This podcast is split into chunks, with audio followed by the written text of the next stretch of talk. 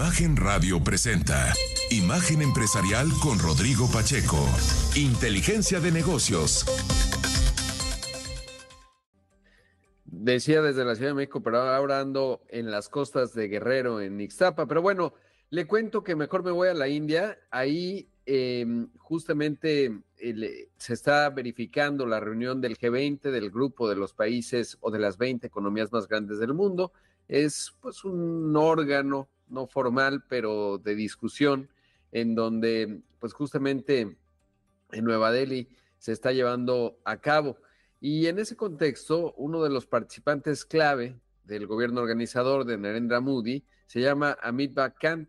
Dice que pues ya están trabajando justamente para tener el comunicado conjunto. Esto fue parte de lo que dijo.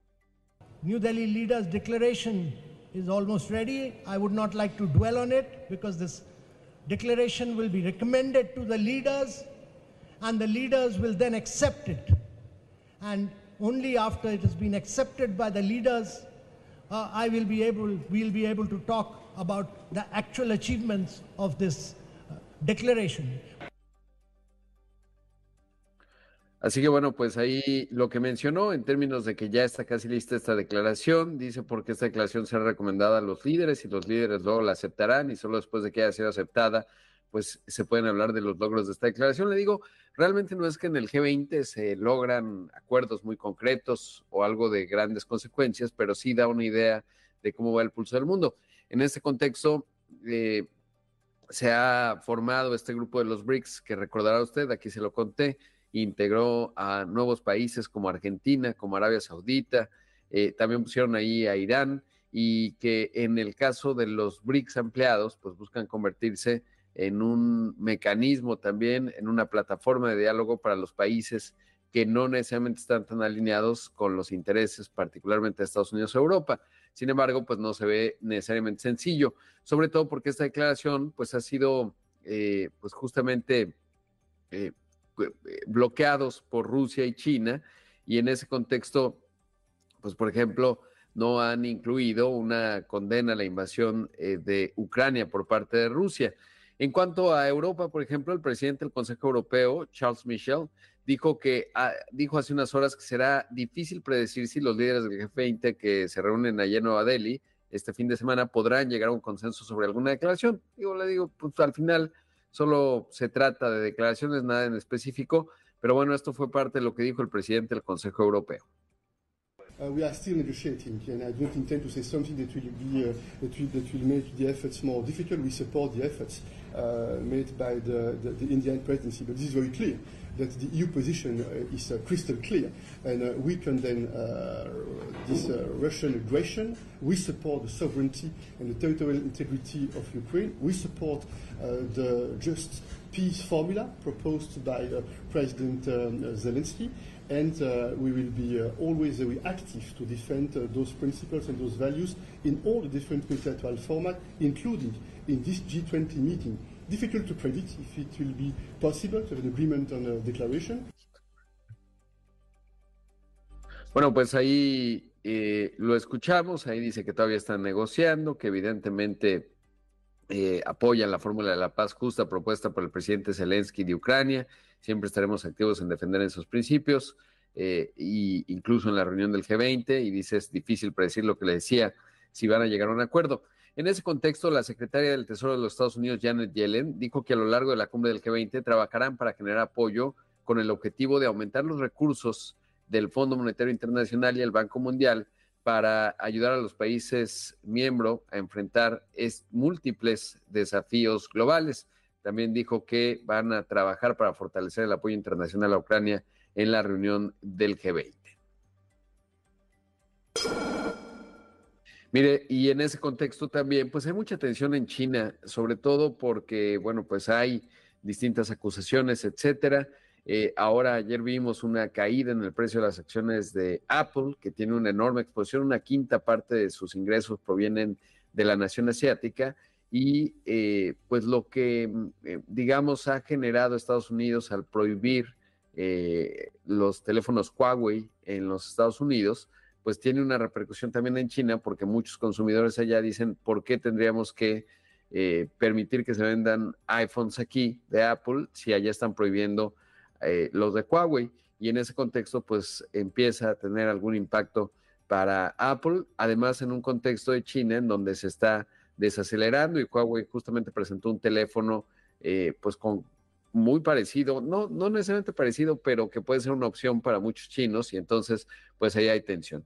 Y de acuerdo con Bloomberg, durante una entrevista en Singapur, el primer ministro canadiense Justin Trudeau declaró que actualmente la relación que mantiene Canadá y China es reservada. Dijo que no era momento de que tuviera un acercamiento, ya en la política exterior del presidente Xi Jinping lo han hecho más complicado y bueno, pues digamos, en el bloque Norteamérica se ve complicado todo este asunto eh, de ir teniendo una aproximación distinta eh, hacia China y eso le está generando conflictos significativos, por supuesto, y como le digo, a, eh, a Apple, la empresa más grande de tecnología en el mundo, que una evaluación de más de 2 billones de dólares es realmente enorme, pero bueno, eso está ocurriendo. Mientras le cuento que justo Microsoft emitió un informe en el que acusó a China de llevar a cabo una campaña de desinformación dirigida a candidatos políticos, suplantando la identidad de votantes estadounidenses en numerosas plataformas de redes sociales. Además, afirmó que el Partido Comunista Chino ha mejorado su sofisticación a la hora de captar audiencias objetivo y añadió que su difusión es mucho mayor a la observada en el pasado. Ante esta situación, Microsoft agregó pruebas de campañas de influencia chinas en múltiples apps, incluidas Meta, que son Facebook e Instagram LinkedIn, que es propiedad de la propia Microsoft, y X, es decir, la que hoy pertenece a Elon Musk, que en realidad se llamaba Twitter. Bueno, pues todo esto es lo que se está señalando. Le digo, hay una enorme tensión vinculado a este asunto. Obviamente también hay temas locales. Por un lado, durante la inauguración de la jornada por la competencia 2023, la Secretaría de Hacienda y la Comisión Federal de Competencia Económica señalaron que México debe garantizar que en su economía fluya eh, o sea, de libre mercado y ofrezca un ambiente de certeza y confianza a las empresas que están eh, relocalizándose en el país por el nearshoring, esta relocalización justamente de cadenas de suministro. Además dijeron que la competencia eficiente es esencial para la economía porque no solo conlleva una reducción de precios y a la inclusión de pequeñas empresas y cadenas de valor, sino que también convierte a México en un destino atractivo. Andrea Marván la presidenta de COFESE afirmó que el organismo busca imponer sanciones más severas para quien efectúe prácticas monopólicas y se buscará compensar a los consumidores afectados por las mismas. Esto sería un gran paso. La verdad es que yo creo que el mecanismo adecuado para promover eh, la competencia en México es justamente COFESE, solo que de repente pues está muy acotada, digamos, por el marco legal y a veces tarda mucho tiempo en emitir las sanciones. Yo creo que hacen un gran trabajo muy técnico, muy bueno, pero tendría que ser un poco más acelerado y eso implica recursos, pero sobre todo un marco legal que permita que las acciones sean más inmediatas. De otra forma, pues de repente no se generan los incentivos para que las empresas no incurran en, este tipo de, de conductas y bueno, pues es un tema nada menor. Da tiempo de contarle que la Comisión Nacional del Sistema de Ahorro para el Retiro, la CONSAR, dio a conocer que durante el segundo trimestre del año, los recursos que manejan las AFORES aumentaron eh, a 19.1% del PIB. Anteriormente estaban en 18.5%. De acuerdo con la CONSAR, los activos administrados por el sistema sumaron un monto de 5 billones 550 mil millones de pesos al cierre de junio de 2023, con lo que se observó un incremento de 575 mil millones de pesos. Vamos a hacer un corte. Esto es Imagen Empresarial. Regresamos en un momento con más. Son las 6 de la mañana con 16 minutos, esto es Imagen Empresarial. Y como cada viernes, eh, le pedimos que nos envíen a aquellos que están interesados en enviar, en, participar en el programa, contándonos su historia, siendo un negocio pequeño, una microempresa, en eh, Emprendedores Rodpack de Rodrigo Pacheco, Rodpack de PAC, arroba gmail.com. Y así nos escribió Gaby Bermejo con una historia bien interesante. Ella es fundadora de la Mesa Cordobesa. Eh, Gaby, ¿cómo estás? Buenos días. Gracias por tomar esta comunicación. Hola, Rodrigo. Buenos días. Muchísimas gracias por, por aceptarme en tu programa y es un placer para mí estar aquí esta mañana. ¿Cómo estás? Muy bien, encantado de que estés con nosotros, sobre todo porque, bueno, pues eh, la tuya es una historia que tiene que ver con la capacidad de adaptación justo en el contexto de la pandemia, pero por favor, Cuéntanos eh, de qué se trata la mesa cordobesa.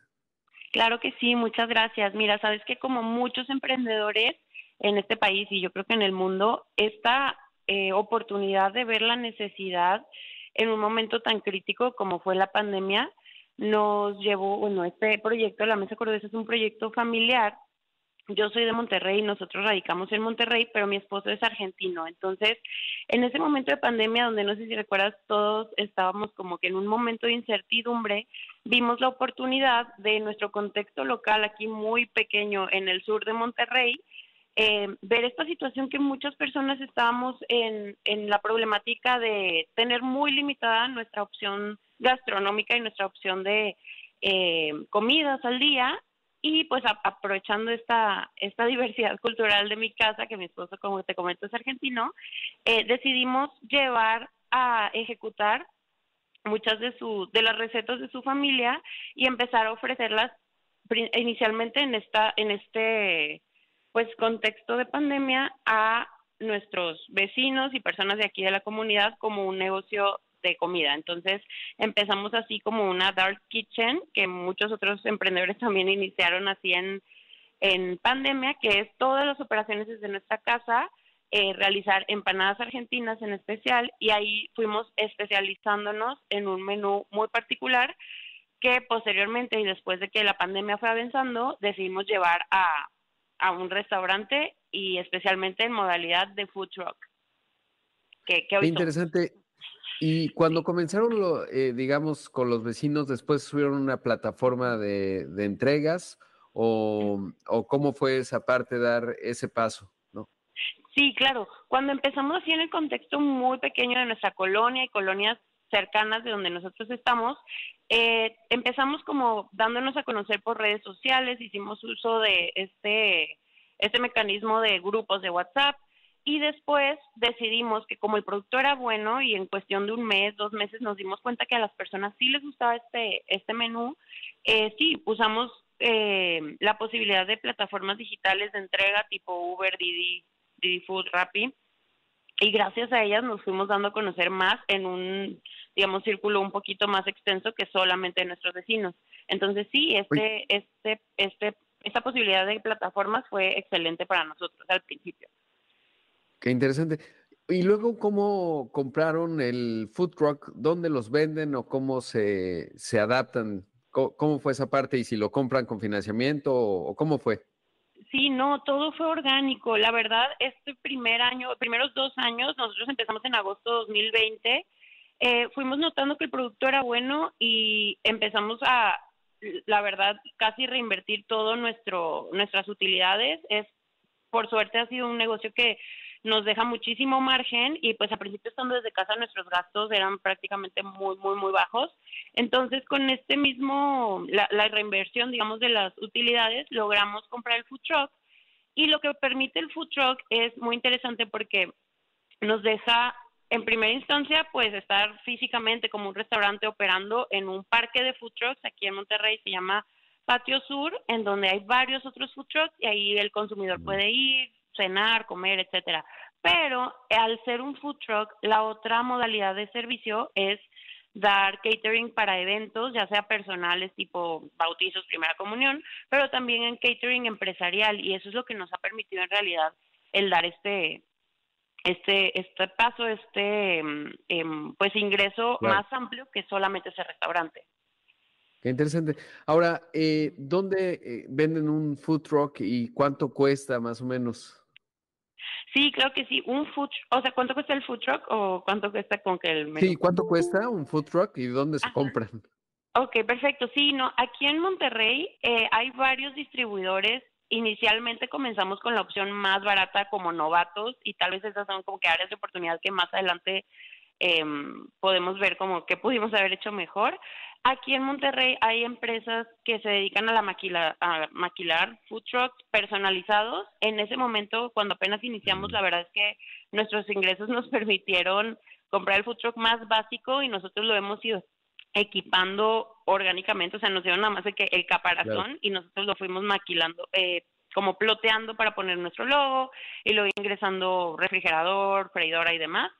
Pero eh, también hay posibilidad de ya comprarlo equipado. El costo de uno así caparazón es como unos 55 mil pesos más o menos, que fue como con el que iniciamos, pero actualmente estamos como en, en proceso de ya abrir un segundo punto de venta, un poquito ya más equipado el food truck y el costo es más o menos de 80 mil, de entre 80 y 100 mil pesos, uno ya más equipado y personalizado.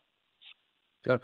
¿Y se paga algo por estar en el lugar en donde está el food truck instalado? ¿O cómo funciona? Porque evidentemente, pues la otra opción es eh, rentar un local, ¿no? A lo mejor no tienes ese gasto inicial de 50 mil pesos o más.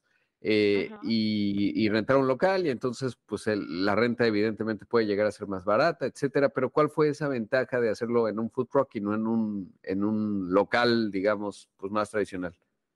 Claro que sí, de hecho sí evaluamos la posibilidad, pero el hecho de estar en un food truck, bueno, inicialmente pues nos permite esta movilidad de participar en eventos, porque a la gente de verdad le gusta muchísimo lo atractivo del carrito y de ver la bandera y de que el, el proceso de cocción sea ahí dentro del evento, pero anteriormente, o sea, antes de ver eso como una oportunidad, la diferencia de meternos a un local y estar con el food truck es que eh, pues el fondo de comercio eh, y la inversión de una cocina, de equipar el local como restaurante versus food truck es mucho más accesible el food truck. O sea, el gasto es de esos, por ejemplo, inicialmente 50 mil pesos más refri, referidor, etcétera, tal vez unos 80 mil versus eh, un local que es pagar una renta más alta por el punto de venta, porque aquí en donde estamos sí pagamos renta, pero es más accesible que la de un punto atractivo. Ajá más el equipamiento, más el depósito, más que tal vez eh, en algunos la mayoría nos piden como que una garantía tipo ya sea aval o fianza.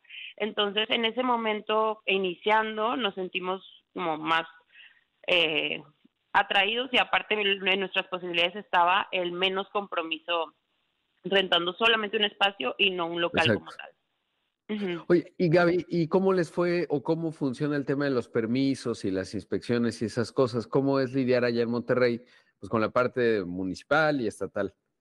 Sí, claro que sí. Mira, muchas veces hemos intentado participar en eventos eh, un poco más grandes, tipo eventos de que festivales eh, musicales, etcétera. Y el tema de los permisos, tanto en el food truck como para asistir a estos eventos, es municipal y es con protección civil y básicamente es llevar fotografías del lugar, demostrar que no hay como peligro y que sí hay extintor y algunos requisitos que ahí piden en cuanto a señalamiento de la salida.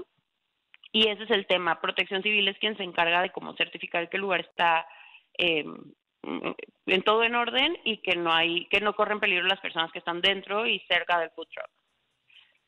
Ah, pues está, está fantástica eh, eh, tu historia, Gaby, enhorabuena y, sobre todo, bueno, pues además allá en Monterrey pues son también de la carnita asada, entonces tiene sentido, digamos, con, con, eh, con, la gastronomía argentina, que está muy vinculada obviamente también a los cortes, a las empanadas, etcétera.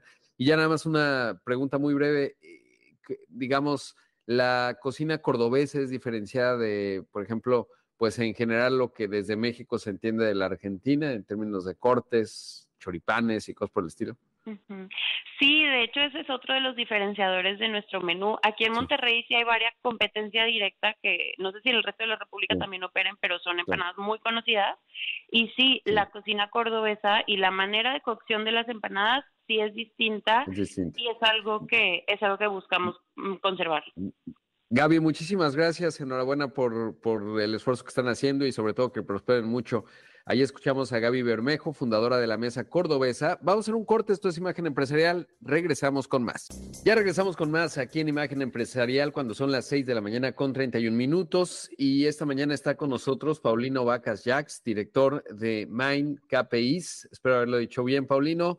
Muy buenos días, gracias por tomar esta comunicación desde Tijuana.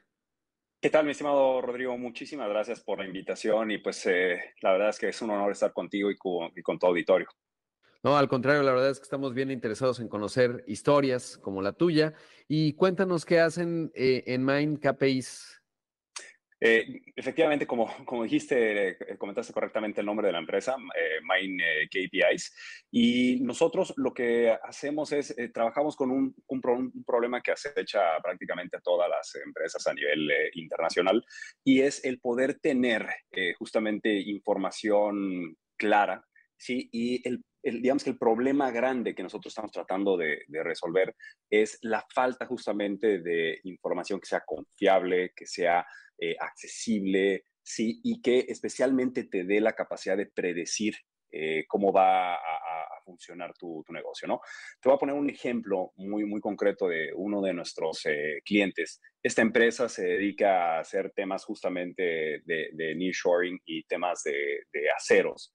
Y pues resulta que el producto que ellos manejan son productos de aproximadamente una tonelada para arriba y lo que les ocurre es que estas, eh, estos productos se les pierden. Sí, entonces la idea es que con tecnologías de punta, concretamente tres ingredientes principales, blockchain, eh, el Internet de las Cosas o conectando objetos al Internet y finalmente la inteligencia artificial, nosotros lo que hacemos es les brindamos la información que ellos necesitan para tomar decisiones, mi estimado eh, Qué interesante. Ahora, Paulino, ¿y cómo se vinculan eh, estas tres tecnologías? Eh, eh, sobre todo porque, por ejemplo, cuando en temas de logística, pues se usa la radiofrecuencia, ¿no? Y entonces, pues sí le dan trazabilidad a productos justo para que no se pierdan, ponen los lectores y funciona. ¿qué, digamos, dónde encaja el tema blockchain y cómo, digamos, habilitan el Internet de las Cosas, por ejemplo, en una barra de acero? Ahora que mencionabas el ejemplo, eh, y, qué modelo de, o más bien qué sistema de inteligencia artificial utiliza. Muy buenas preguntas, eh, Rodrigo. De hecho, eh, sobre todo para, para, tu auditorio, ¿no? que está muy interesado en, en, en, nuevas tecnologías, negocios, hay un, hay un nuevo paradigma del Internet. Eh, nosotros hemos venido trabajando por mucho tiempo pues, con el tema del Internet, que, que está, digamos que conformado por una, por una nube, también le llaman eh, el, el, Internet 2.0. Y literalmente es en donde tú pues, mandas la información a un lugar y en ese lugar se procesa la, la información. Pero hay un nuevo paradigma que se le llama el Internet distribuido, que lo que ocurre con este Internet, también le llaman el, el Internet 3.0 o la Web 3.0, tiene cuatro características este, estas, estas nuevas aplicaciones de Internet que vas a empezar a ver de ahora en adelante y bueno, por mucho tiempo por venir. Eh, la primera de las, de, las características que tiene este Internet es que tienes algún tipo de cómputo de frontera que le llaman, o cómputo literalmente en donde están ocurriendo las cosas. Llamémosle aquí para poner el ejemplo en, la, en, la, empresa de acero, ¿no? A eso se le llama Edge Computing o Internet de las Cosas. En segunda instancia, tienes un ingrediente importantísimo de descentralización y eso quiere decir que parte del trabajo se hace fuera, ¿no? Como tú ponías en el ejemplo de cadena de suministro, literalmente en donde se están recibiendo los bienes, donde se están procesando. Segundo punto, entonces, descentralización. El tercero tiene que ver con inteligencia artificial y usualmente lo vinculamos con aprendizaje de máquina o machine learning, como lo conocemos por el, eh, nombre en, inglés. Y finalmente, blockchain. Cuando tú, cuando tú integras estas eh, cuatro características, tienes una solución eh, de, de Internet distribuido. Ahora, para ponerte el ejemplo muy concreto lo que estamos haciendo ahorita en conjunto con ATT, que fue como ¿no? contactamos con, con, tu equipo, lo que estamos desarrollando es una solución que nosotros denominamos BlockNode. Sí, y esta solución es una solución que eficientiza justamente la lógica de negocios para habilitar la trazabilidad abierta y segura para las empresas de cadena de suministro justamente con eh, IoT, AI, blockchain y nada más para cerrar el, el digamos que cómo se, se, comparte esta información utilizando justamente la red 5G de, de radiofrecuencia. Entonces, en pocas palabras, lo que haces es con el IoT digitalizas los productos, ¿sí? es decir, los vuelves literalmente capaces de conectarse a, a, a, la nube con el blockchain lo que vas a facilitar es transacciones muy, muy seguras utilizando técnicas matemáticas criptográficas. Y finalmente, una vez que tienes esto, subimos la información a la nube para responder a tu pregunta, para utilizar algoritmos de clasificación avanzada, como son algoritmos para poder optimizar las ubicaciones dentro de, por ejemplo, una bodega. Eh, también si te llega un producto que, y, que, y del producto lo único que conoces son dos o tres cosas, como pueden ser su tamaño, su peso eh, y las características monetarias que gracias a algoritmos de validación ¿sí? de, de, semejanza utilizando Machine Learning, nosotros podamos saber en dónde va en la bodega. En pocas palabras, que llegue el paquete y el paquete te diga, oye, soy un paquete tal y voy a ir en este estante. Y finalmente, un último algoritmo que utilizamos también para poder gestionar el cómo opera una, una, una, eh, una, empresa de cadena de suministro, ¿no? que usualmente hemos escuchado, por, ejemplo, para linear shoring es first in, first out para muchos de los, eh, de los productos, ¿sí? Y justo es a través de algoritmos de inteligencia artificial esto se puede automatizar. Ahora, a, a, cómo se gestiona hoy, eh, sobre todo lo que más me llama la atención es la parte del blockchain, porque eh, esta compañía, intentó, digamos, en la parte de los contenedores, justamente darle trazabilidad conectar puntos y tener un solo, digamos, protocolo cuando se tiene que lidiar con las aduanas de todo el mundo, que es una verdadera pesadilla en el mundo logístico, ¿no? Es decir, los distintos formatos, etcétera. Entonces tenías un consenso. Pero, por ejemplo, para una empresa que no necesariamente está exportando, ¿cuál dirías que es la ventaja de hacerlo desde, un, desde una plataforma blockchain? Tiene una latencia mucho más lenta que con respecto a una base de datos normal, es decir, en donde tienes la información, la integras y la gestionas, sin necesariamente el componente de la encriptación colaborativa. Muy buenas preguntas, Rodrigo. De, hecho, y lo que voy a hacer es me voy a referir a un estudio, eh, muy afortunadamente hemos, hemos tenido eh, pues, eh, contacto con, con, empresas líder a, nivel nacional e internacional. Y, bueno, eh, seguramente tu auditorio está muy, muy pues, familiarizado con, con, la firma de Deloitte y también con otra empresa que se llama Soy Logístico.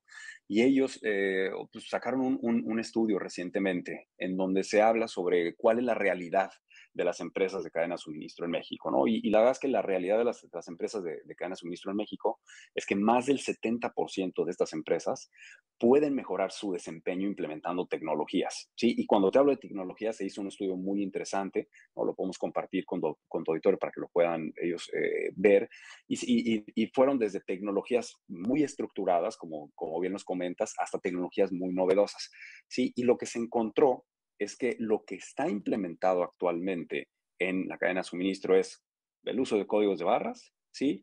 el uso de ERPs y que se hizo un análisis de cómo podría ser esto disruptivo para la, cadena de suministro y se encontró que utilizando justamente estas cuatro, cuatro tecnologías, ¿no? otra vez eh, el tema de Edge Computing, la descentralización y también eh, eh, Machine Learning, hay una oportunidad muy importante de impactar en, en la operación. Como para darte una idea de las empresas que se encuestaron, son empresas muy importantes eh, a nivel país, pero también de, de, digamos que tamaño grande o de, tamaño eh, internacional y también de, tamaño nacional, como estás mencionando, más del 75% de, ellas podrían beneficiarse de, la utilización de, los, del IoT para eh, mejorar sus operaciones. ¿no? Entonces, vamos siendo también realistas y diciendo, ok, efectivamente debemos de empezar donde estamos, porque como tú bien dices, pues bueno, si las empresas ahorita a, duras penas están utilizando ERPs, tienes que tener una solución que sea capaz de integrar las soluciones de una manera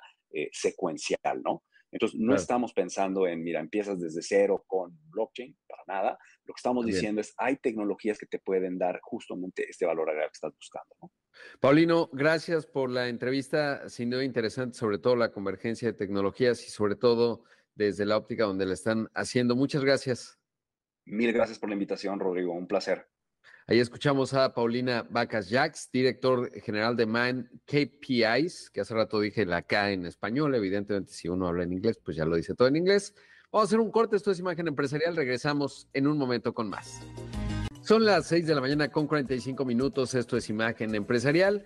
Y bueno, antes de seguir con información, decirle que, bueno, pues estamos con el Cupra Padel Tour Imagen 2023. Como siempre, los invitamos a ser parte de este primer tour nacional de categorías amateur y open.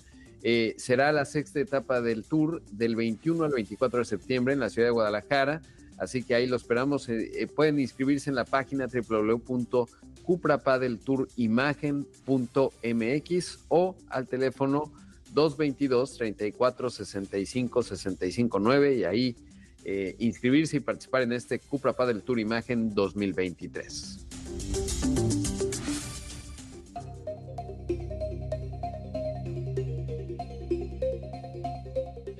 Oiga, y bueno, ya con la definición de las eh, dos principales candidatas, digo, todo el mundo está a la espera de ver qué va a ocurrir. Por un lado, con Marcelo Ebrard, el ex canciller, que bueno, dijo que no irá como independiente, entonces eso, bueno, pues deja pocas posibilidades.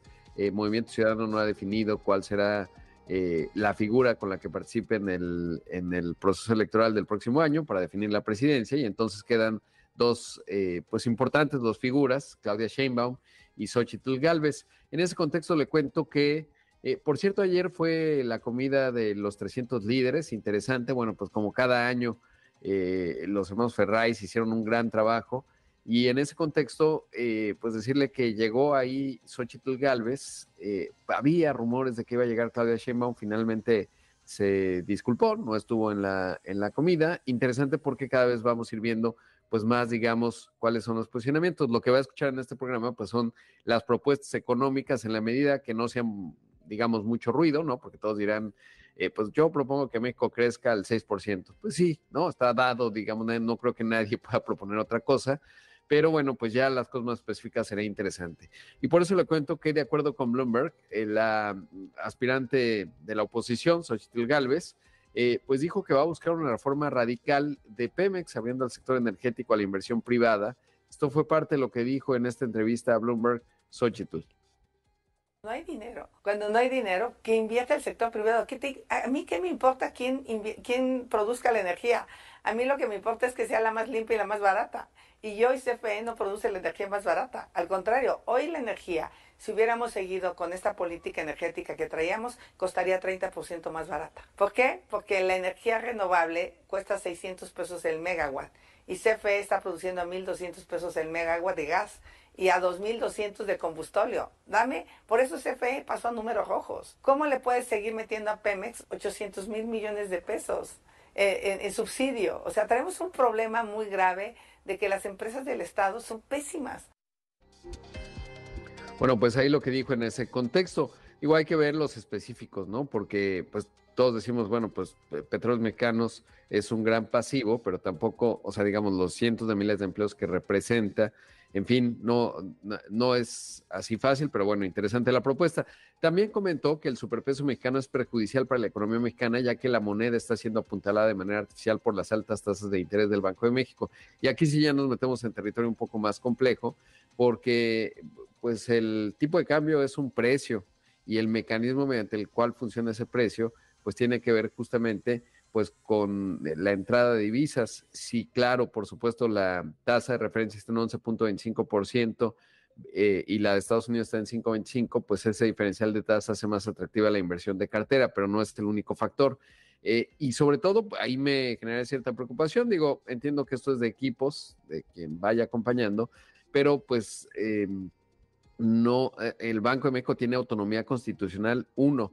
Dos, como le digo, es un precio y esos mecanismos de mercado tienen que funcionar. Uno no puede decir, ah, pues yo voy a intervenir para que el peso esté más caro, porque sería interferir con la autonomía del Banco Central. Entonces, bueno, pues ahí suena bien desde el punto de vista político, pero hay que entender. Ahora, ayer que estaba en la comida, platicaba con personas eh, del sector turístico, obviamente exportadores, evidentemente dicen, no, pues sí, el peso fuerte eh, no nos ayuda. Yo creo que apostar a la, una divisa barata como ventaja comparativa puede, tiene cierto sentido en, corto plazo, pero más bien son otras las cosas que hay que corregir. Estoy seguro que tanto en el sector turístico como en la exportación, temas como el Estado de Derecho, temas, por supuesto, como la promoción, eh, pues son más importantes que pensar en y, ubicar el peso en cierto nivel, que sí, sí es un factor evidentemente en la estructura de costos de, cualquier oferta, pero me parece ahí que hay que tener mucho cuidado porque eh, intervenir en el tipo de cambio eh, siempre ha dado malos resultados en México y en el mundo y además, bueno, pues están los mecanismos de mercado. En parte por eso México, pues cuando uno se refleja en el espejo de Argentina o Turquía, eh, México no ha tenido una crisis inflacionaria, a pesar de que acabamos de atravesar un proceso inflacionario global. Pero bueno, pues simplemente ahí le dejo el comentario. Obviamente en campañas, pues se dicen cualquier cantidad de cosas. Otra cosa que puede generar preocupación, habrá que abundar, pues es el bajar la edad, por ejemplo, de retiro, no de retiro, perdón, la edad de la pensión universal. eh, sobre todo por el momento demográfico que tiene México, pero bueno, igual ya iremos viendo, hasta ahora pues vamos muy temprano, simplemente le quería comentar eso porque bueno, empieza ya a ser visible todo este proceso electoral y será importante ver eh, cuáles son las propuestas específicas de los candidatos en función de la viabilidad, más allá le digo del ruido, pues lo normal, ¿no? Decir, yo propongo que todos los niños sean felices, pues sí, es lo que suele decir un político, que crezcamos al 10%, ¿no? Y prácticamente, si usted lo recuerda, en este siglo, todos los presidentes han dicho vamos a crecer al 6%, ¿no? No ubico a uno que no lo haya prometido en su momento, pero bueno, pues la realidad es otra y hay que entender cómo sí logramos, porque claro que es factible que México pueda crecer esas tasas, pero se requiere, por ejemplo, en mi opinión, poner mucho más énfasis en la estructura formal e informal de la economía mexicana, que ese es uno de los temas que no hemos logrado resolver y que en parte explica por qué México en el mejor escenario llega a crecer 3%, pero nunca superamos ese potencial.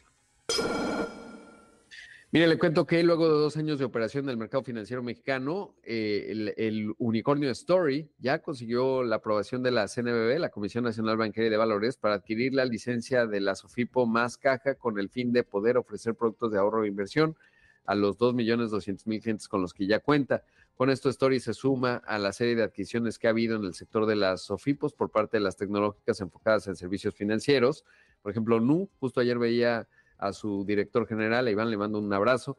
Eh, y bueno, pues están todos muy creciendo, eh, creciendo. Ahí lo interesante es ver, pues, qué tanto, justo ahora que le decía de la formalidad e informalidad de la estructura de la economía mexicana, un buen punto de inicio es justamente el acceso a servicios financieros, eh, sobre todo porque eso, al tratar de tener puntos de datos, evaluar el riesgo, pues da incentivos a las empresas que tengan una estructura formal, pero como lo escuchamos también, eh, profundizando un poco en ese tema propuesto de la, de la autorización que tiene Story, eh, eh, sin duda es clave lo que nos decía Santiago Levy en una entrevista que, le hicimos Pascal Beltrán del Río y yo, pues es nos, pues lograr que crear un empleo formal no sea tan costoso como lo es actualmente y que eso, bueno, pues inhibe y obviamente hace más, no más sencilla la informalidad, pero pues desde el punto de vista de las empresas, pues es el primer paso, ¿no? Y luego se vuelve mucho más complicado y ese es uno de los puntos clave a resolver y el acceso a crédito, pues es eh, fundamental en ese contexto. Luego un tema clave es que allá en Estados Unidos eh, vengo viendo desde hace varias semanas, pues que está esta posibilidad, el United Auto Workers ya abrió, digamos, desde el punto de vista de los métodos, ya abre la posibilidad de poder tener una huelga en las tres grandes de los Estados Unidos, Ford, General Motors y Stellantis. Eh, y sin embargo va avanzando, pues, eh, no lo había reportado porque era pues parte de los procesos que se viven sindicales allá en Estados Unidos, pero ahora sí, eh, ya se va acercando las fechas y em, justo como parte de las medidas para que los trabajadores no se vayan a huelga, Ford, por ejemplo, les dio un aumento salarial, lo propuso 4 dólares 33 centavos por dólar. Eh, y eh, pues están proponiendo ya aumentos eh, laborales. Sin embargo, el UAW, que tiene un nuevo líder, pues está, no está tan sencilla la negociación. Eso tiene que ver con México. ¿Por qué? Pues porque estas empresas, General Motors es la mayor productora de vehículos en México, Stellantis la tercer mayor exportadora, Ford evidentemente también es de las más importantes. y bueno, pues cuando allá hay huelgas, eso eh, por la cadena de suministro puede llevar a paros técnicos de este lado de la frontera, así que hay que seguir con mucha atención, pues cómo va evolucionando ahora sí en esta recta final el tema justamente de laboral y del UAW con las armadoras allá en los Estados Unidos.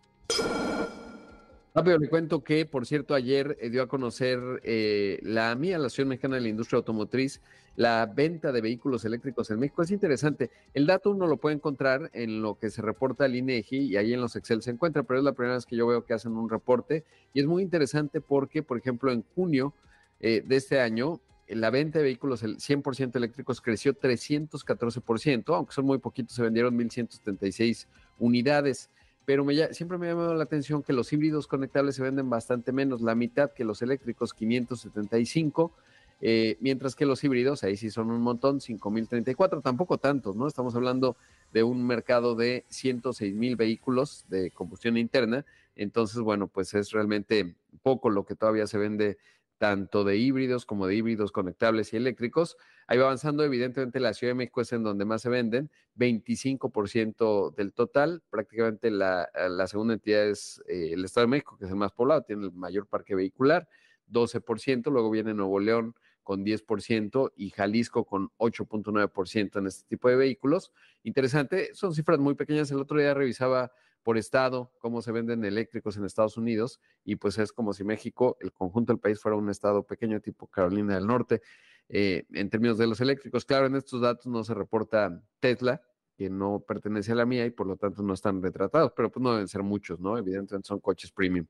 Eh, y bueno, pues prácticamente con esto llegamos al final de una edición más de Imagen Empresarial. Como siempre, agradecerle mucho que me haya acompañado a lo largo de esta semana. Como siempre, pues mucha admiración para los que ya estamos despiertos a estas horas, ya tenemos información y estamos listos para afrontar el fin de semana y los que están con la disciplina del ejercicio Realmente enhorabuena por ello, toda nuestra admiración y sobre todo ánimo para arrancar la otra semana.